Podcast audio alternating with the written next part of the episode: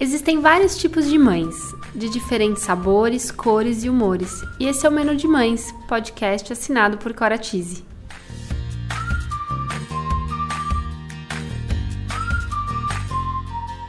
Eu sou a Cora, mãe da Teodora, publicitária, trabalho há 10 anos no mercado infantil e sou idealizadora do Menu de Mães, onde vou compartilhar com vocês experiências, aprendizados, através de reflexões, entrevistas e bate-papos, para trocarmos muitas receitas. Qual o cardápio de hoje?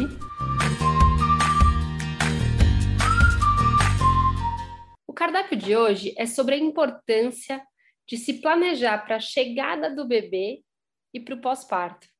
Eu convidei a Talita Neves, mãe do Benjamin e fundadora da Plan for Mommy, para contar um pouco para a gente da experiência dela, que me tocou muito, porque ela teve todo um planejamento para a chegada do Benjamin fora do país. E todas essas dificuldades movimentaram a, a Talita a empreender e sair do mundo corporativo.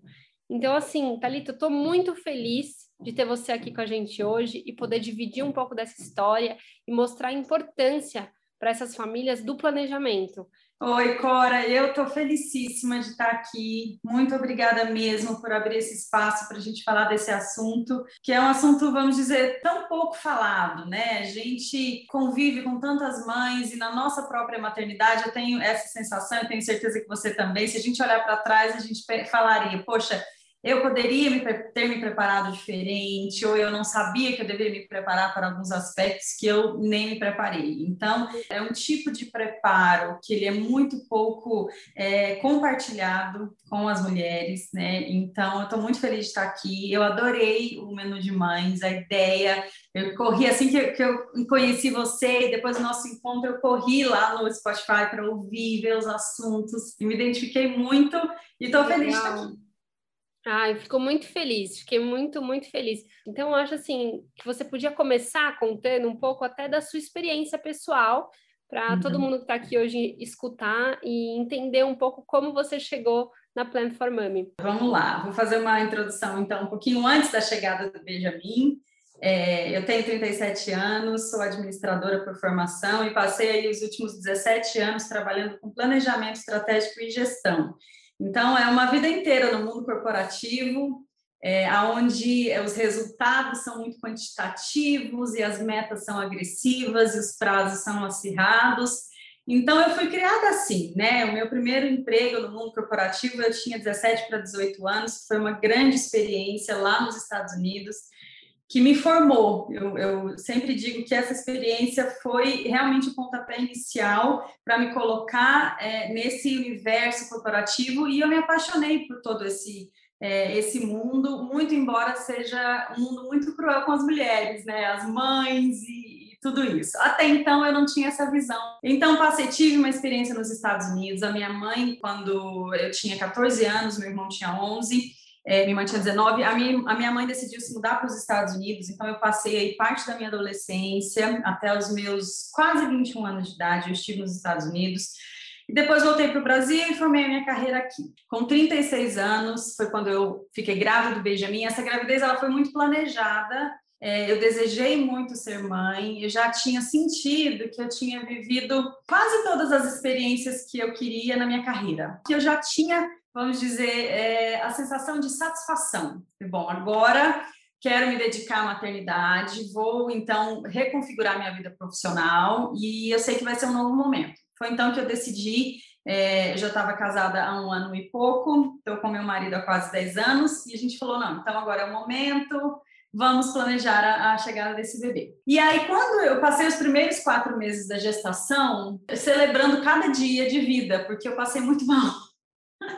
Foi horrível. Eu tive um início que não tinha fim. A sensação é essa. O meu início não teve fim. Foram quatro meses que eu não consegui pensar em nada. Eu só queria sobreviver a mais um dia.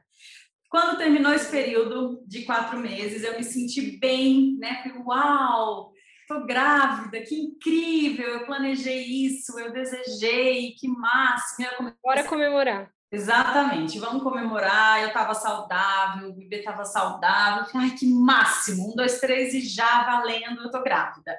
comecei a pensar então em questões do parto, o que, que eu queria, enfim. E aí veio, me veio de novo essa questão é, dos Estados Unidos e da cidadania que eu não tive, o quanto isso impactou a minha vida. Eu sou extremamente grata pelo desenrolar da minha carreira.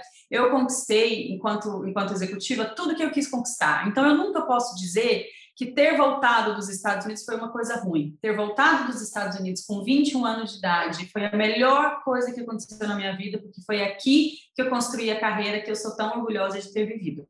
Mas, pela falta da cidadania americana e pela razão que eu voltei para o Brasil, que foi essa, eu não consegui dar sequência nos meus estudos nos Estados Unidos, dos meus 21 aos meus 36, isso nunca foi um problema. Mas quando eu estive à espera do Benjamin, eu falei, poxa, e se ele tivesse isso, né?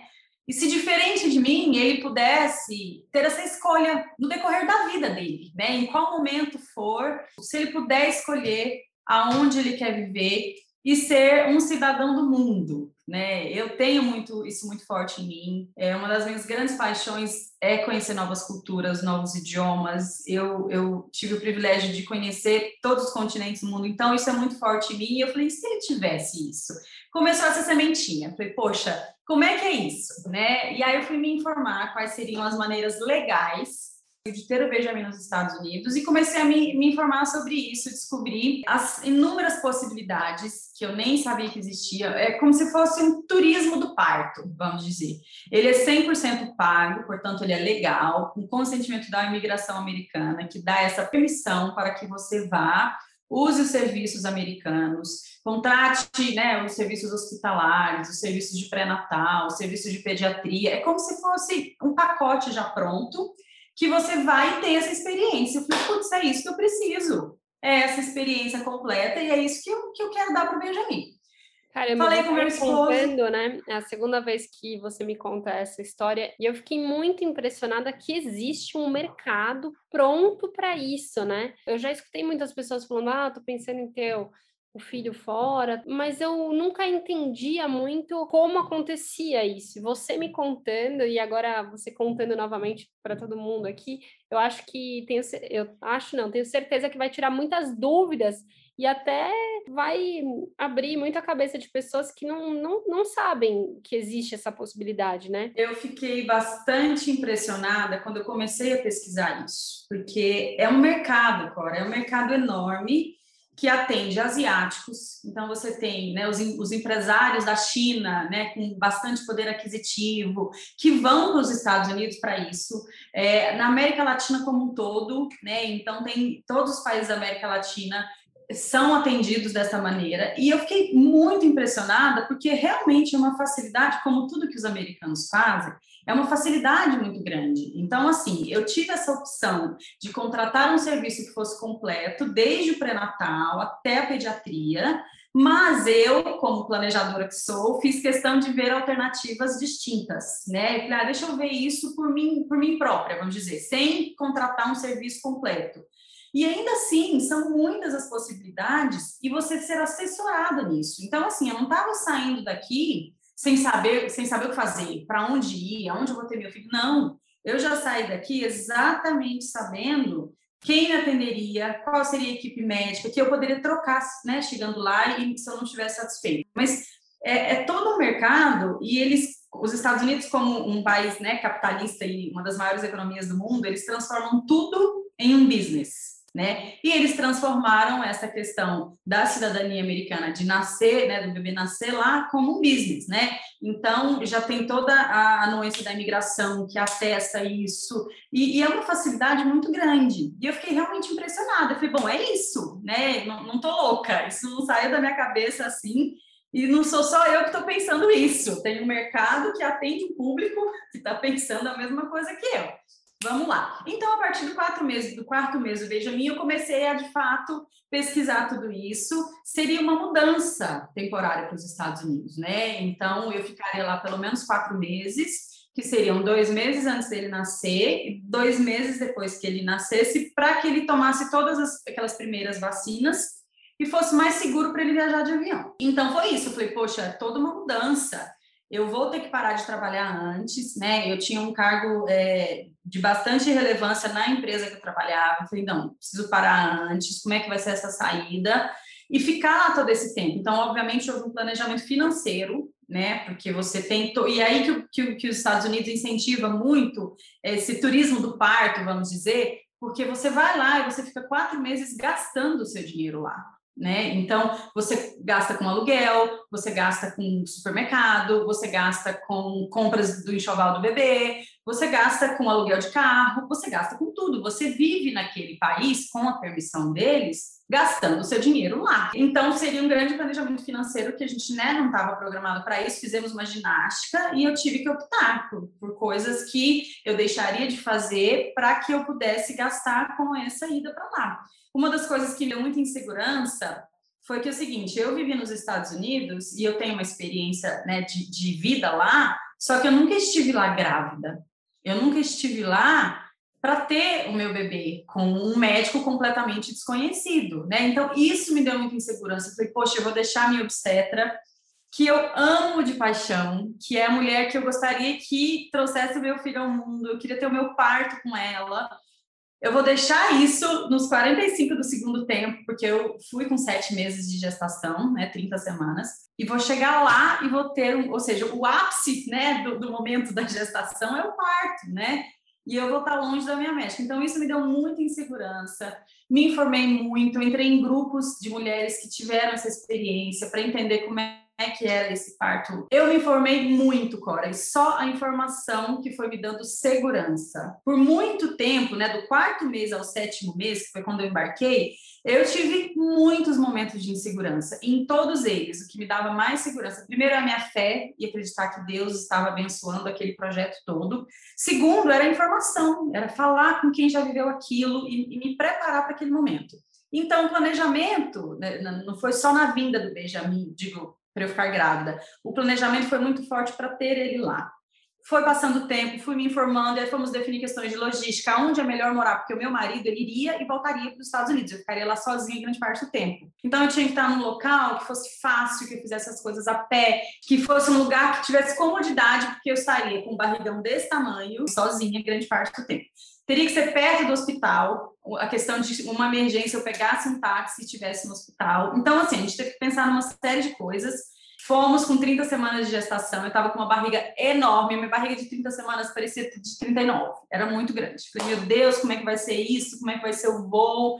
Minha, eu estava muito saudável, a minha médica, que foi incrível, ela me incentivou muito. Ela é uma, uma médica que teve muitas experiências nos Estados Unidos, fez mestrado, então quando eu disse para ela que eu tinha esse plano, ela falou: Isso é a melhor coisa que você poderia fazer por ele, enfim, pelo contexto todo. Ela sabia que eu trabalhava muito e ela me dizia: É a única coisa que vai te fazer parar de trabalhar no final da gestação, vai ser isso. Nada mais vai te fazer parar. Então, vai.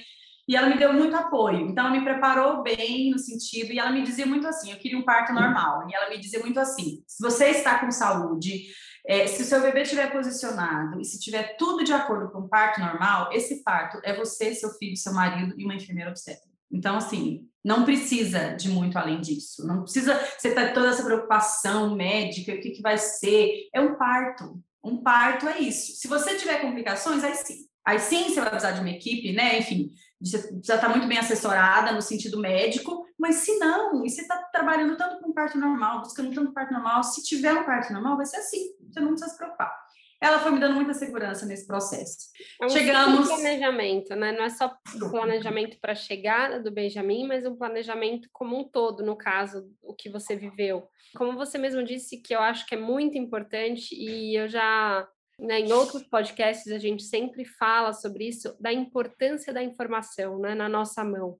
Quanto mais informado a gente está é, né, referente a diversos assuntos, mais é, confiante a gente fica para vivenciar cada momento. Uhum, sim, sim.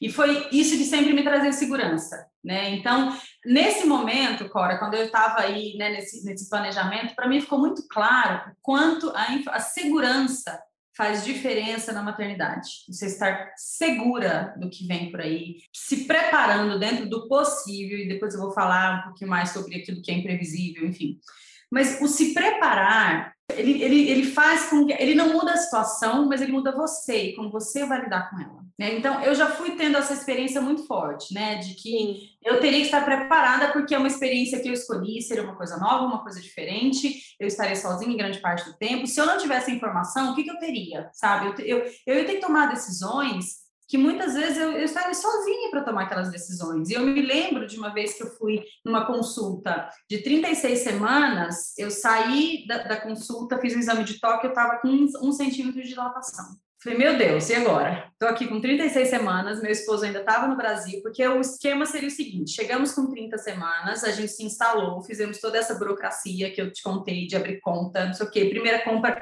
E aí eu fui comprar coisas para casa, eu fui equipar uma casa, porque eu aluguei uma casa, ela não tinha coisas que eu precisava para viver. Então eu fui equipar essa casa. É, fui comprar coisas que o bebê precisaria e coisas que eu precisaria nesse início.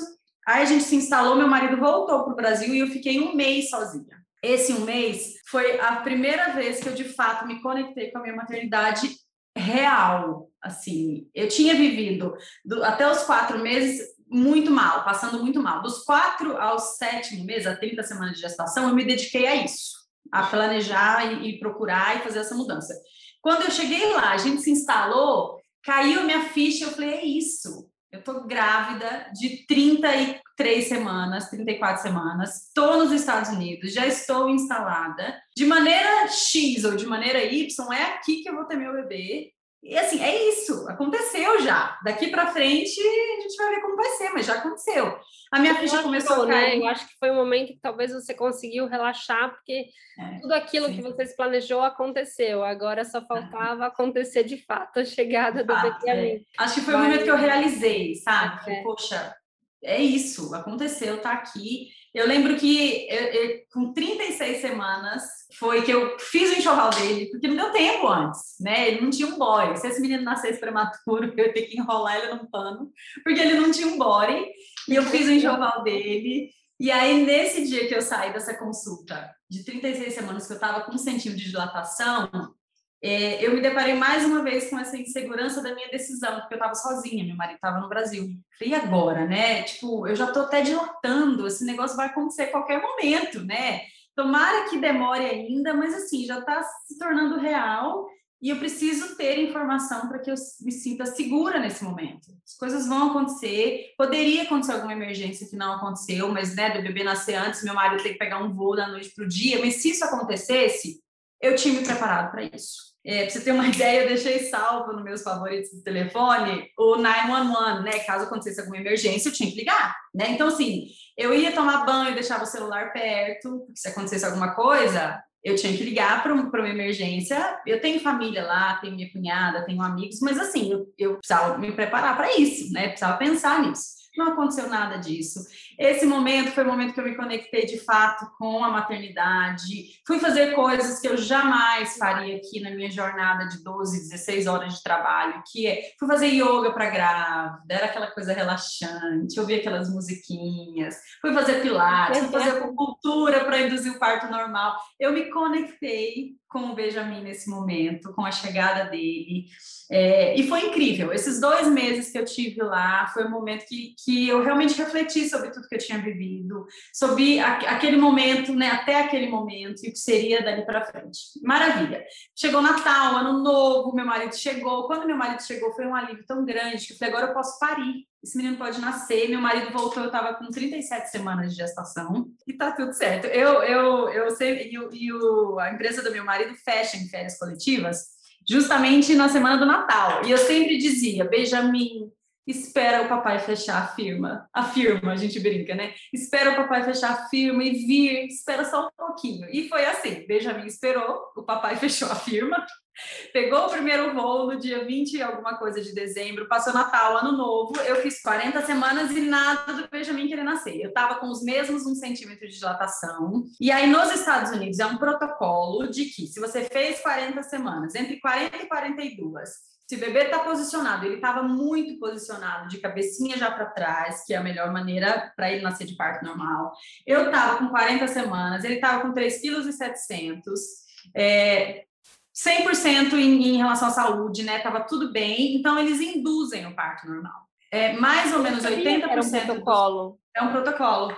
Mais ou menos 80% dos partos nos Estados Unidos são partos normais. Então, é um processo que eles estão super habituados com essa indução. Na hora, eu liguei para minha médica aqui no Brasil, falei, doutora, o que, que, é isso? É, é, isso mesmo? Eu fiquei insegura. Você não se né, preparou né? para a indução. Não me preparei para a indução. Eu sabia que ela era Sabe o que acontece? Eu sabia que ela era um protocolo. Eu achava que era uma, porque... eu achava que a indução fosse algo optativo, sabe? Eu sei que aqui no Brasil você pode induzir se estiver tudo bem, né? É, mas eu não sabia que nos Estados Unidos era um protocolo a partir de 40 semanas. É um protocolo. A partir de 40 você pode fazer, desde que esteja tudo propício para um parto normal. Então, eles chamam lá de condução do parto normal porque eu estava dilatada, com o bebê posicionado, 40 semanas, 3,7 kg, sem nenhum histórico né, de hipertensão, diabetes na gestação, então não tinha nada. Então eles entendem que é um quadro seguro para você fazer essa condução do parto. Liguei para minha médica e falei: olha, é isso mesmo? Ela falou: é isso mesmo, é, é muito melhor você dar essa chance de induzir o parto, né, mesmo que você esteja é, ainda bem, do que você esperar e, e, talvez você entrar numa cesárea desnecessária. Então, é, é, é um protocolo super comum, são dois remédios que são aplicados, e é, é, isso, não tem que ficar sofrendo com isso. falei, maravilha. Bora, bora lá parir esse menino. Então, no dia 1 de, 1 de janeiro, a gente se internou às 19 horas. Então, fomos eu e meu marido. E aí, sem rede de apoio, sem aquela, aquela coisa do Brasil, né, de todo mundo para maternidade, fazer recepção de maternidade, aquela coisa toda, e bem nascido, e tudo que se faz aqui, né, sem aquela festa toda. Fomos eu e meu marido, fizemos nossa malinha, né? Então tinha a malinha dele, devidamente planejada por mim, minha malinha devidamente planejada. Levei até uma bola de pilates para a maternidade, levei tudo que eu queria levar para me ajudar naquele momento, já que era eu e ele, não tinha mais nada e pronto, né? Então a gente foi. Quando foi à meia-noite, a gente começou o procedimento que eles fazem é, a inserção de um, de um remédio, né? É, que vai preparar o colo do útero. Né? Então, você prepara o colo do útero e quando é às seis da manhã, é, eles é, colocam a ocitocina. E aí começam as contrações induzidas e aí começa o parto. É, foi um parto incrível, muito além do que eu imaginei. Foi uma experiência maravilhosa que a gente viveu. Quando eu estava com 6 centímetros e meio de dilatação, eu pedi anestesia. Meu médico veio me visitar e falou: Olha, o momento que você sentiu uma contração que você não quer sentir de novo é o momento da anestesia. Foi um parto incrível. Benjamin chegou com muita saúde. Foi uma experiência realmente marcante na nossa vida. De fato, foi eu, meu marido e a enfermeira obstetra ah, diferente do Brasil, lá nos Estados Unidos, o, o médico ele entra para fazer um parto normal, se está correndo tudo bem, ele entra quando o bebê está saindo, literalmente. Ele entra quando o bebê está coroado e ele arranca o bebê é, pela cabecinha e faz. Essa é a parte que o médico faz. Até aí, até os 10 centímetros de dilatação, quem conduz o parto é uma enfermeira obstétrica. Então, foi eu, meu marido e uma enfermeira num parto, num quarto, desculpa, e foi assim, foi incrível e tal. Quando o Benjamin nasceu, é, começou o grande desafio da amamentação, né? Eu queria muito amamentar. Na gestação, eu tinha estudado, eu tinha feito dois cursos e estudei muito sobre o sono do bebê. Eu queria entender o que, que um bebê, como é que um bebê dorme, por que, que ele não dorme. Eu, eu tinha ouvido muito já, né? De bebê não dorme, troca a noite pelo dia, e eu falei, o que, que, é isso? Como é que esse né, bebê troca a noite pelo dia? Fui entender. Então, eu estudei muito sobre o sono do bebê. Sobre a amamentação, eu subestimei esse momento, como a maioria das mulheres. Eu fiz o essenci... eu fiz o que eu chamo hoje, como né, especialista no assunto, eu fiz o que eu chamo de mínimo. E o mínimo na amamentação, ele não é suficiente. Então, eu fiz o mínimo. O que foi o mínimo? É me informar sobre produção de leite, é, sobre a possível necessidade de uma bomba de tirar leite para ajudar. Eu me informei sobre as fissuras, então eu comprei uma concha de prata, né, que é bastante usada para reconstrução né, da, da, da, ferida no mamilo. Ah, comprei suplemento para é, aumentar a produção de leite. Então, eu fiz o mínimo. E eu já tinha uma consultora de amamentação que eu contratei lá nos Estados Unidos, dentro desse pacote todo que eu tinha de pré-natal e tudo, tinha uma consultora de amamentação. Eu parei aí, Cora. Eu falei, isso é bastante. Eu também. É, parei aí, achando que eu já estava assim, rock and roll preparada, né? Tipo, ah, pode vir aí quantos forem que eu vou amamentar, né?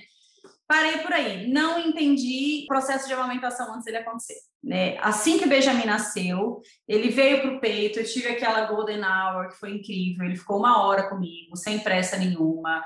Ele não mamou, mas ele ficou comigo, ficou aqui, respirando, tateando, aquela boquinha, né, ainda curiosa e tal, mas não mamou, tudo bem. Depois das seis horas que ele já estava eh, de nascido, ele ainda não tinha mamado. A glicemia dele caiu, a gente teve que é, introduzir a fórmula é, na maternidade, que já foi um erro, hoje eu já não faria isso, mas, de novo, eu não sabia o que eu sei hoje, né? Então, tudo bem.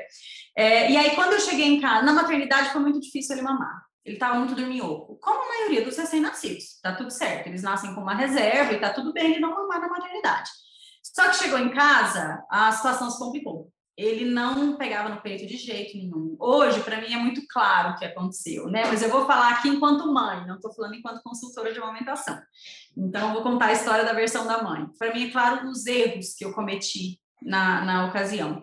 Mas ele não pegava no peito, não pegava, e com seis dias de vida ele começou a desidratar, porque a gente insistia para ele mamar e tudo, ele não mamava, eu extraía um pouco de leite, dava para ele, ou na mamadeira, ou no copinho, e ele começou a desidratar, começou a perder peso, e aí começou oficialmente a nossa batalha com a amamentação, né? Ele foi, resumido aqui, passando um pouquinho dessa parte, ele foi pegar no peito com 21 dias, de, desculpa, 23 dias de idade. Então eu passei os primeiros 21 dias dele tentando, depois da maternidade, tentando, tentando, tentando amamentar, ele perdendo peso, a gente não conseguindo é, entender o que estava acontecendo. Nesse meio do caminho, ele, a gente descobriu com a linguinha presa, então, isso era uma coisa que atrapalhava ele na amamentação. Mesmo com a mamadeira, ele perdia muito líquido. Começamos, então, uma luta. Travei uma luta com a amamentação. Eu queria muito, então, eu tirava leite de 8 a 10 vezes por dia, porque eu queria que nesse, nesse primeiro momento ele tivesse o meu leite, não a fórmula.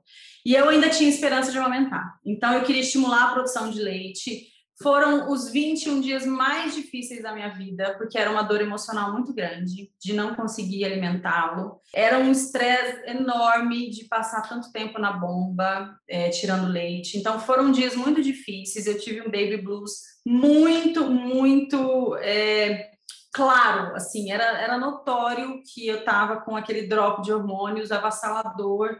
Então, foi uma angústia muito grande que eu vivi nesses dias. Muito é, grande. Eu acho que esse momento é um momento muito frágil, né, da mulher, e é uma transformação extremamente significativa na vida, né? Quando é o primeiro filho ainda é uma tudo é uma descoberta. Então eu acho que a amamentação, ela além de ter as suas dificuldades, ela tem essa parte emocional, né, de quando você tem uma dificuldade como a sua que você viveu, também atrelada à pressão, porque Sim. a pressão da sociedade em relação a isso é muito forte, né?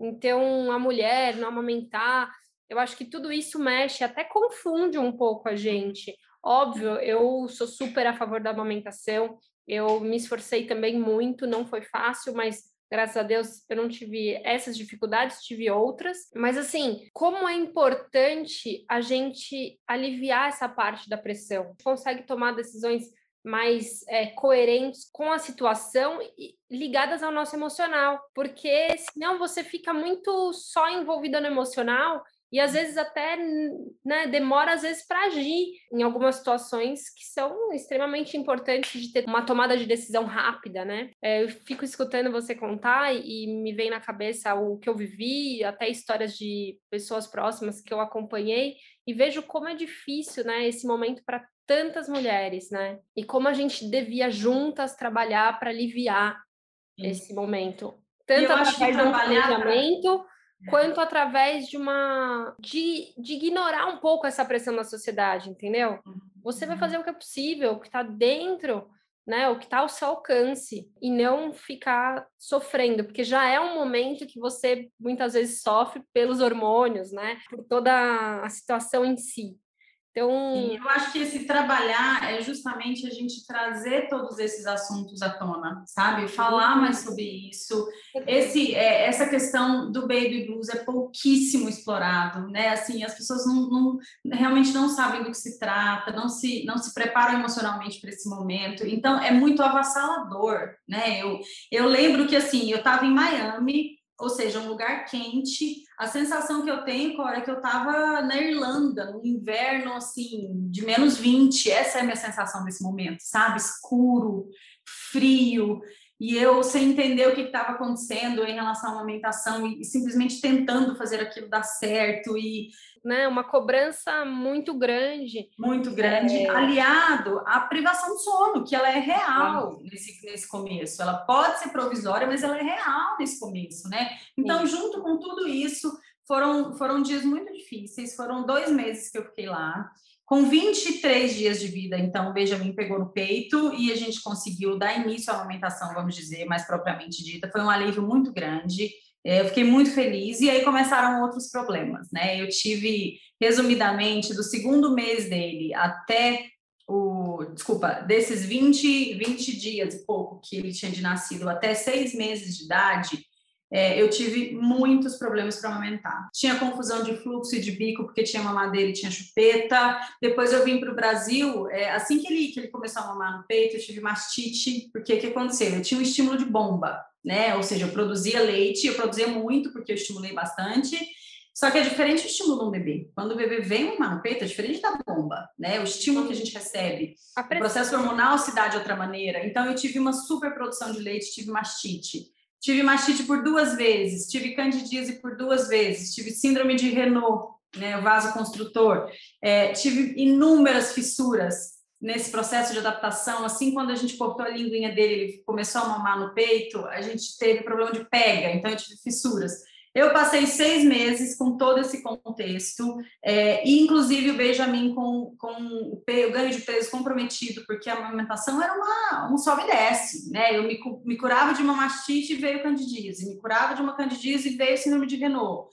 Com tudo isso resolvido, fissura e laser, laser para cicatrizar, e, e assim, um processo bastante desgastante que hoje eu entendo que eu simplesmente fui mal assessorada e mal conduzida, e daí nasceu, com seis meses do Benjamin, esse meu primeiro desejo de montar uma empresa que ajudasse a mulher, primeiro, a se preparar para esse momento, para que ela consiga, e assim, para mim é muito claro que o meu propósito, é, ele é o de preparo é, e ele não é o de eliminar qualquer tipo de situação que venha acontecer no pós-parto. Então, assim, eu não tenho a utopia de achar que a mulher que se prepara, ela está isenta de dificuldades na amamentação e no sono. Não é isso. A, o meu propósito é que, quando essas dificuldades é, acontecerem, ela vai estar preparada para lidar com isso, nem que seja, Cora, para saber que ela precisa de ajuda naquele momento.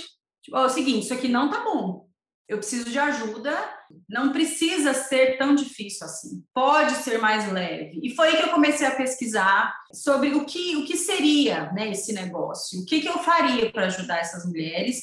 Tomei a decisão, então, de, de conversar com meu esposo e dizer que eu, então, deixaria a minha, o meu trabalho, deixaria né, o meu emprego para viver isso. Tive o apoio incondicional dele. Eu fiquei com muito medo dessa conversa, né? Porque eu tinha algo muito sólida, muito, né? Assim, eu tinha uma carreira muito sólida, muito consolidada.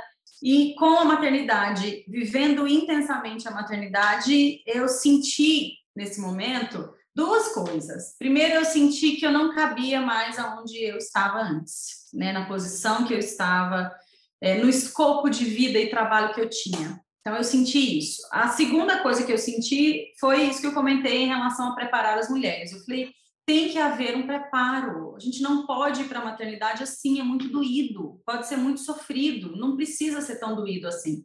E foi então que eu comecei a pesquisar, descobrir nos Estados Como Unidos. a diferença, né? Ter apoio, porque do mesmo jeito que quando a sua médica do Brasil te apoiou, sim, isso te sim. deixou segura para você vivenciar o final da gestação uhum. fora, o apoio do seu marido para esse momento também foi essencial. Então, assim, eu acho que duas coisas importantes, além da informação, é o apoio.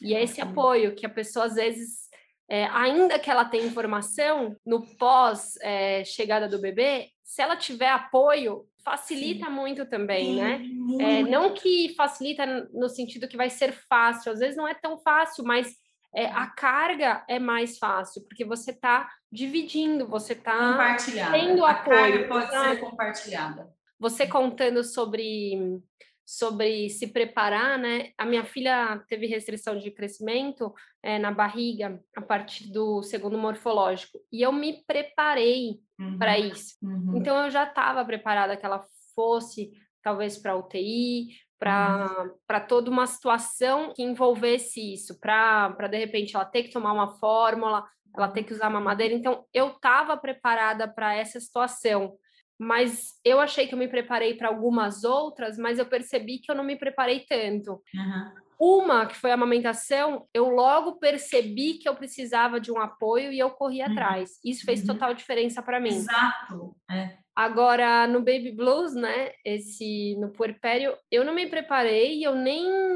eu não me, nem imaginei viver isso, porque eu acho que as uhum. mulheres falam pouco disso.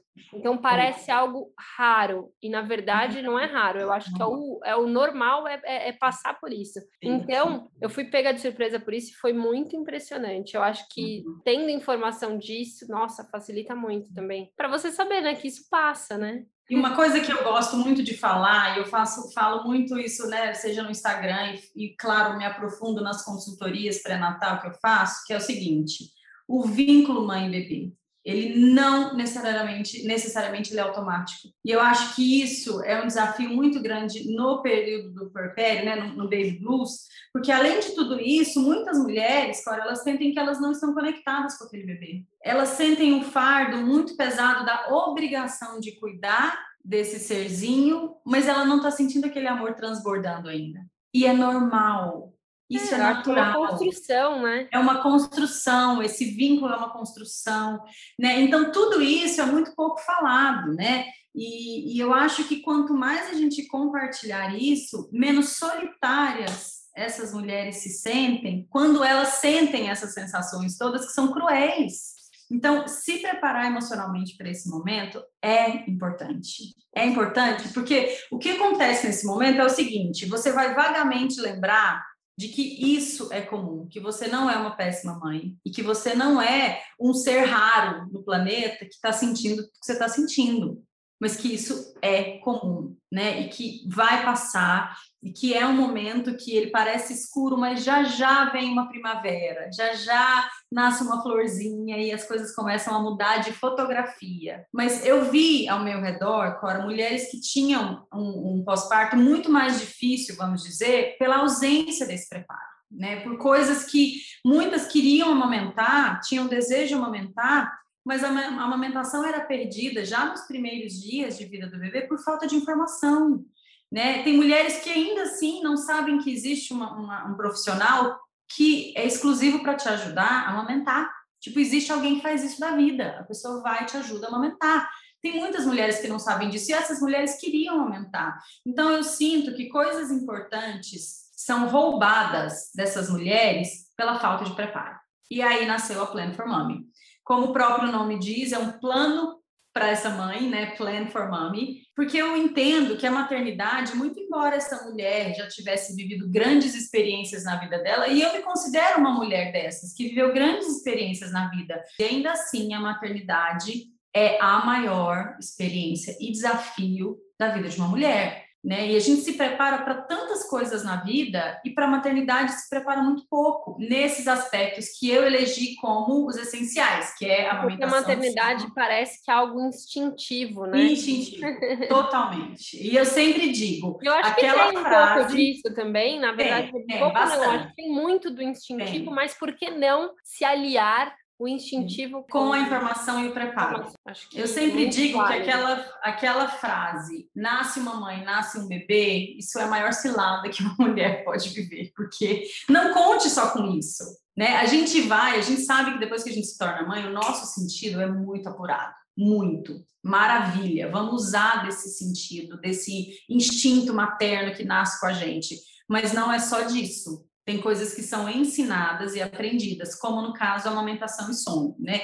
É, vendo outras mulheres, eu percebi que as principais dificuldades, Cora, quando existe uma mulher saudável e um bebê saudável, que é o meu público, né? É, a maior dificuldade é amamentação e sono. Eu falei, então é isso. Vou procurar como ajudar as mulheres nesse aspecto. Então, eu descobri nos Estados Unidos a profissão Baby Planner, que tem, já pelo nome, né, Planner, tem muito a ver com o que eu faço, que é planejar, planejamento e tudo.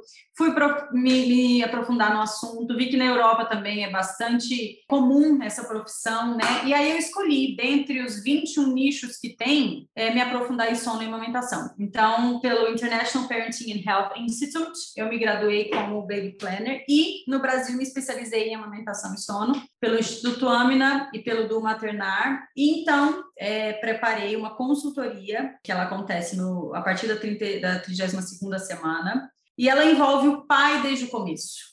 Então, essa é, uma, é, um grande diferencial também, né? Uma mulher não consegue amamentar sem o apoio do pai, do bebê. Isso é muito pouco falado também, né? Os homens geralmente chegam nesse momento é, não entendendo absolutamente nada sobre o processo de amamentação, e é ele quem ajuda a mulher na prática, nas madrugadas, é, nos primeiros dias do bebê, né? Então eu trago o pai para conversa, né? Para nossa consultoria desde o primeiro encontro é, e a gente tem um encontro específico sobre amamentação, tudo que você precisa saber, fisiologia, anatomia, a parte prática de posição, pega, tudo isso está incluso, mas não é só disso, né? Eu criei um material didático que é uma linha do tempo que ela traz uma previsibilidade para a mulher dos principais acontecimentos do bebê nesses primeiros três meses de vida, que aí é uma linha do tempo mesmo, da hora zero até o terceiro mês, o que que acontece de mais importante, né? O que é a hora de ouro? Para que, que ela serve? O que, que acontece do terceiro ao quinto dia, que é a pojadura? Como lidar nesse momento? O que, que, é, o que é o colostro, né? Essa questão é muito falado sobre pouco leite, muito leite. O que, que é isso, né? Como que a pessoa tem pouco leite e outra tem muito leite? Então, fala um pouquinho disso, do primeiro salto de desenvolvimento do bebê, que é entre quatro e cinco semanas. Então, aqui tem um guia, como se fosse um guia prático, que tem uma série de informações sobre esterogestação, que é os três primeiros de vida do bebê, como lidar nesse momento. Além disso, é, eu falo também bastante sobre rotina, então tem um planner que ajuda, ela cola um planner na geladeira e ele tem uma sequência de rotina que eu sugiro para os três primeiros meses de vida do bebê, que obviamente isso só é possível depois que, vamos dizer, a amamentação está estabilizada, as coisas estão correndo bem, pode-se começar a pensar numa ordem para a vida do bebê e da mãe, para que isso que traga para ela muito a vida, né? A rotina, muito nossa, algo que no meu caso fez total diferença, até para todas as outras coisas se encaixarem e Sim. terem harmonia. Exatamente. E essa é a proposta. Não é a gente falar que horas o bebê vai mamar, não é isso, porque o bebê vai mamar a hora que ele tem fome. É a gente estabelecer uma ordem para esse dia. O que eu vejo muito, Cora, é as mulheres viverem esse momento numa absoluta desordem. E a desordem, ela começa a prejudicar as necessidades básicas dessa mulher. Né? Então, ela passa muitos dias sem conseguir é, ter um banho de qualidade. Quando a gente começa a ferir as nossas necessidades básicas, é quando a gente coloca um pezinho na depressão pós-parto. Aliado à privação do sono, aliado ao drop de hormônios que essa mulher está vivendo, aliado às necessidades todas dela que não estão sendo atendidas como antes. Então, a minha proposta de ordem para esse momento não é que ela tenha um horário fixo para alimentar o bebê dela, é que ela tem uma ordem para o dia, para que ela consiga um mínimo de qualidade de vida nesse momento, que a gente sabe que ele é extremamente intenso, puxado e, e sem uma ordem pode ser muito desgastante. A gente envolve também a rede de apoio, então se ela tem uma babá, uma mãe, uma sogra, alguém que que vai ajudar ela, já vem para esse encontro. A gente fala muito e eu oriento muito tanto o pai quanto a rede de apoio sobre o baby blues, sobre uma né, a diferença de um baby blues e uma depressão pós-parto. Alguém, Tem mulheres também que quando tem, não compartilham com as pessoas. Não então, compartilham. Eu, por exemplo, é, a partir do momento que eu senti uma coisa esquisita, eu liguei para minha médica, né, avisei que eu estava me sentindo estranha, não estava legal, que podia ser. Ela me falou, olha, Cora, geralmente isso vai passar em tanto, tanto tempo, é assim, acessado. Eu conversei, eu, graças a Deus, tinha uma pessoa que me ajudou, né? Minha rede de apoio naquele momento era ela, assim. É, óbvio, eu tenho minhas irmãs, eu tenho minha sogra, minha mãe estava doente, muito doente, então foi um momento muito frágil também na minha experiência pessoal, né, da minha família, porque minha mãe estava partindo, ter essa pessoa foi essencial para mim, por diversos motivos. E ela foi a pessoa que me acolheu naquele momento e falou: Olha, isso vai passar, é assim, assim, uhum. assado. Assim, aquela conversa fez tanta diferença e eu depois compartilhei com meu marido, olha, eu tô sentindo isso, tô sentindo aquilo. Para algumas amigas que me ligaram, eu conversei e aí elas falavam: "Ah, eu também senti". Eu falei: "Como você nunca dividiu um negócio desse, gente? Como você nunca falou?" Ai, não falei nem pro meu marido. Como assim você não falou pro seu marido? Tipo, a pessoa guarda isso para ela. Eu não consigo, é assim, é algo que eu não consigo entender. Eu entendo porque eu sei que é difícil, e às vezes é difícil mesmo compartilhar coisas tão pessoais, mas, nossa, é, é nítido que você precisa de ajuda, né? Mas eu cabeça, vejo muitas mulheres, e agora eu tenho contato com né, muito mais mulheres no pós-parto do que antes, porque é o público que eu atendo, e o que, que eu percebo, Cora? Muitas vezes elas tentam até falar alguma coisa com os seus maridos, só que eles, por sua vez, nunca ouviram falar de baby blues.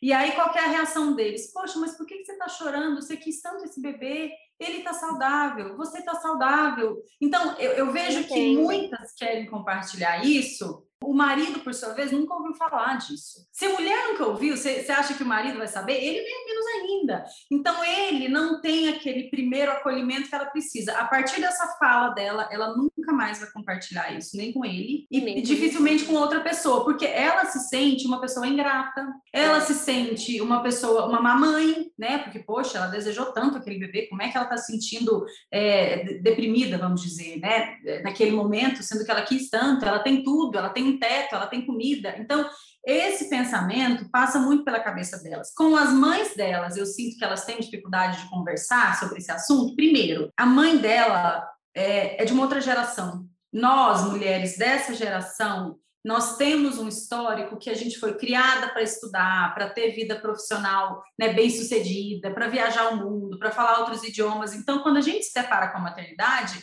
a maioria de nós tem mais dificuldade do que as nossas mães, que foram criadas para serem mães. É cultural eu isso. E eu acho também que naquela época as pessoas aceitavam mais o que, tipo, era um combo, Sim, sabe? Ter filho, é, eu vou ter que é. aceitar é, certas situações. Isso, então, exatamente ela se conforma com isso, né? Eu, eu imagino que era um pouco isso. Minha mãe teve síndrome do pânico é, quando eu nasci. Eu nasci de sete uhum. meses e minha mãe teve síndrome do pânico no hospital. Então foi algo muito novo, assim, naquele uhum. momento, sabe? Sim, exatamente. É, quando eu me senti mal, logo eu associei o que minha mãe teve. Fiquei com muito medo, né? Minha mãe foi uma pessoa muito forte ao, ao longo de toda a vida, mas isso interferiu muito ao longo da vida dela, né? Depois que ela uhum. teve a síndrome do pânico, isso em alguns momentos ela teve crises ao longo da vida e não foi fácil, sabe? Uhum. Mas ela uhum. era muito forte, ela sempre enfrentou.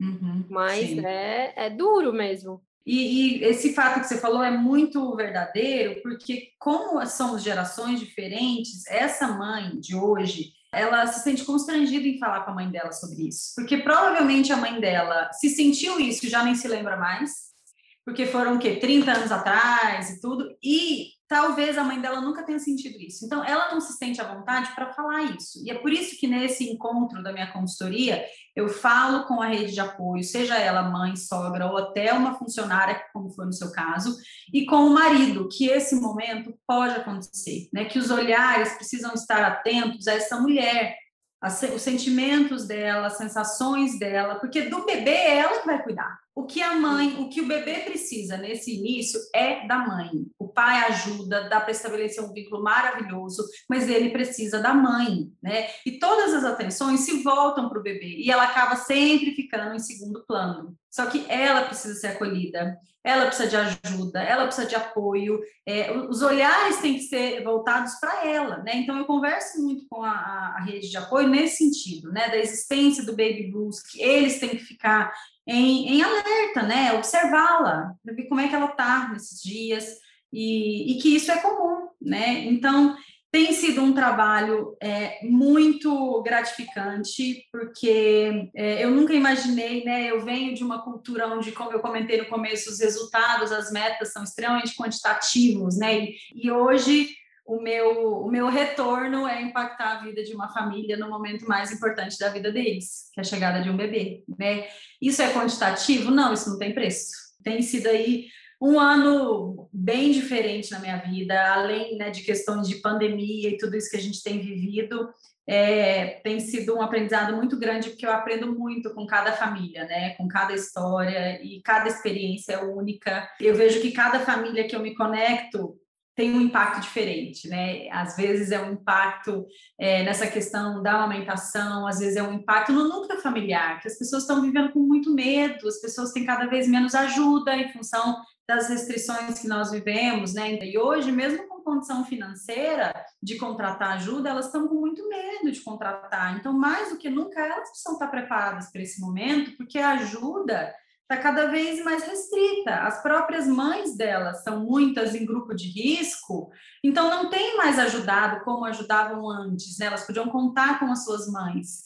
Então, a minha ideia com a Plan for Mommy né, é ser uma rede de apoio profissional. Porque, é, muito embora a gente tenha rede de apoio das nossas amigas, das nossas né, irmãs, mães, sogra, a minha mãe, por, por melhor intenção que ela tem, ela não consegue fazer eu aumentar minha produção de leite. Ela não consegue, porque não está dentro do que ela vai poder fazer por mim, né? E tem. Ela nem tem esse conhecimento, provavelmente, né?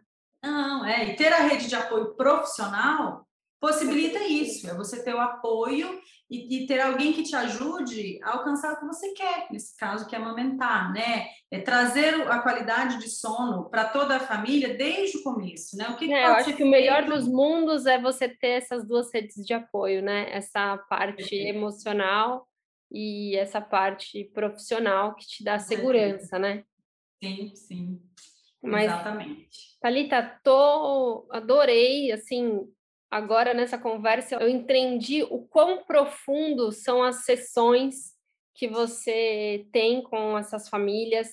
Eu uhum. achei super bacana, né? O Menu de Mães também nasceu com essa vontade de ser uma rede de apoio, né? Através de dividir o conhecimento, de dividir histórias, compartilhar isso. Uhum. Então, eu fico muito feliz porque ver nascer uma empresa com esse propósito, com uma pessoa tão engajada como você, eu acho que tem muito futuro pela frente e sorte das famílias que puderem cruzar o seu caminho e ter esse apoio tão relevante nesse momento tão transformador. Eu acho que uma coisa que eu queria saber é quanto tempo antes seria interessante contratar, né? O seu serviço? A gente faz a consultoria pré-natal a partir da semana 32, 32 Então, depende do estado de saúde dela. Previsão de parto, se vai esperar um parto normal, se vai agendar uma cesárea. Ela acontece entre 32 e eu já fiz atendimentos com 38 semanas. Quanto mais próximo for da chegada do bebê, é melhor. Só que a gente sabe que a gente não pode contar muito com, com agendamentos, então a gente faz entre 32 e 38. Idealmente entre 32 e 36. Quanta, é uma sessão? São quantas sessões? Não, são três encontros. Ah. A gente faz três encontros, que é o primeiro é único exclusivamente sobre amamentação. Todo o processo de amamentação, enxoval de amamentação, o que, que ela realmente precisa, para ajudá-la na amamentação e o que, que ela não precisa e, portanto, não precisa comprar, não precisa, enfim, investir em coisas que não vão ajudá-la. O segundo é só sobre sono. Todos os hábitos de sono, necessidade de sono do recém-nascido, fisiologia, como ajudar a ter uma boa qualidade de sono, e claro, isso tem impacto na qualidade de sono de toda a família. Nesse encontro, eu faço a relação da amamentação e do sono. Como é que um pode prejudicar o outro, ou seja, um bebê que não mama bem, não vai dormir bem, e o contrário também. O bebê que não dorme bem não vai conseguir mamar bem. E o quanto é importante ela conseguir separar esses dois momentos. Hora de se alimentar é hora de ter uma boa mamada, e hora de dormir é hora de, de ter uma boa qualidade de sono, sem misturar esses dois momentos. Terceiro encontro, ele fala sobre os aspectos emocionais do puerpério e atualização da rede de apoio e questões práticas. Então, a gente vai falar um pouquinho de rotina. É, e nesse momento que eu incluí nesse terceiro encontro, é inclusive a organização da dinâmica prática do pós-parto. Por exemplo, você tem um freezer, consegue congelar comida por até 20 dias, mais ou menos? Vamos pensar já em alguém que você pode contratar para fazer comida, para você não ter que se preocupar com isso. Então, eu adaptei um pouco até para questões um pouco mais práticas, é um planejamento, mas é um planejamento mais prático para essa chegada do bebê. O pai participa dos três e nesse terceiro ela pode trazer a rede de apoio. Então eu faço três com um intervalo de geralmente cinco dias a uma semana, tem pelo menos uma hora e meia. Ótimo. Eu acho que essa dúvida foi bom você esclarecer, porque muita gente, como é um serviço muito novo, é, hoje Sim. a gente encontra muitos serviços, a gente até fica confusa o que contratar. Sim. E muitas vezes as pessoas deixam de contratar porque elas começam a achar que é muita coisa, sabe? Poder priorizar, tanto na questão financeira, é um investimento para qualquer tipo de serviço, mas o tempo também, né? Investir o seu Sim. tempo. Então é bom a pessoa conhecer mesmo sobre o serviço que ela está consumindo. Falo bastante sobre todos eles lá no, no Instagram. Pode, pode me acompanhar lá que vai estar tudo bem claro. Que legal. Thalita, assim, foi um grande prazer. Eu adorei esse papo. Acho que foi muito claro, muito objetivo e muito tocante também, porque a gente viu, né, e a gente pôde escutar a sua experiência e saber que as suas dificuldades, essas dores, eh, esses desafios que você enfrentou foram combustíveis para você se transformar e criar a Plan for Mommy então, assim, eu desejo muito sucesso. Pode ajudar muitas famílias, as pessoas saberem que elas podem se preparar e contar com ajudas profissionais para esse momento. Então, eu fiquei muito, muito feliz de conhecer o seu trabalho e de conhecer a sua história. Eu agradeço. Agradeço a todo mundo que está escutando a gente hoje. Agradeço a você por compartilhar essa história. E eu espero a gente poder ainda retomar de novo o nosso papo, de repente trazendo mais assuntos para ajudar essas famílias ah, eu agradeço muito, eu fiquei muito feliz de compartilhar tudo isso. É, eu tenho para mim muito claro que Deus me tirou de uma posição extremamente confortável que eu estava para uma posição de desconforto, para que a minha experiência e toda a capacitação que eu busquei pudesse impactar outras famílias. Então, eu tenho muita, muito orgulho do que eu faço, é um propósito muito lindo e, e é isso. Eu estou super disponível para a gente voltar e falar sobre outros assuntos. É, eu acredito muito nesse poder da rede de apoio, e a rede de apoio ela pode ter diferentes maneiras, né? Assim como o Menu de Mães é uma rede de apoio, a gente se junta com a Plan for Mommy e a gente, eu tenho certeza que a gente consegue ajudar muitas famílias e mulheres que estão nesse momento. Eu adorei, desculpa o longo, o longo papo, mas eu nunca consigo falar pouco. Imagina, é... foi ótimo. Eu adorei também, eu também falo bastante. Muito, muito obrigada. Foi um grande prazer ter você aqui com a gente hoje. Se você gostou desse podcast, compartilhe com os amigos, não deixe de nos seguir e acompanhar todo o conteúdo que ainda vem pela frente. Siga também nosso Instagram e aproveite para me enviar mensagens do que você mais quer escutar aqui no Menu de Mães. Vamos degustar juntos cada item do nosso imenso cardápio da maternidade. Beijos, Có!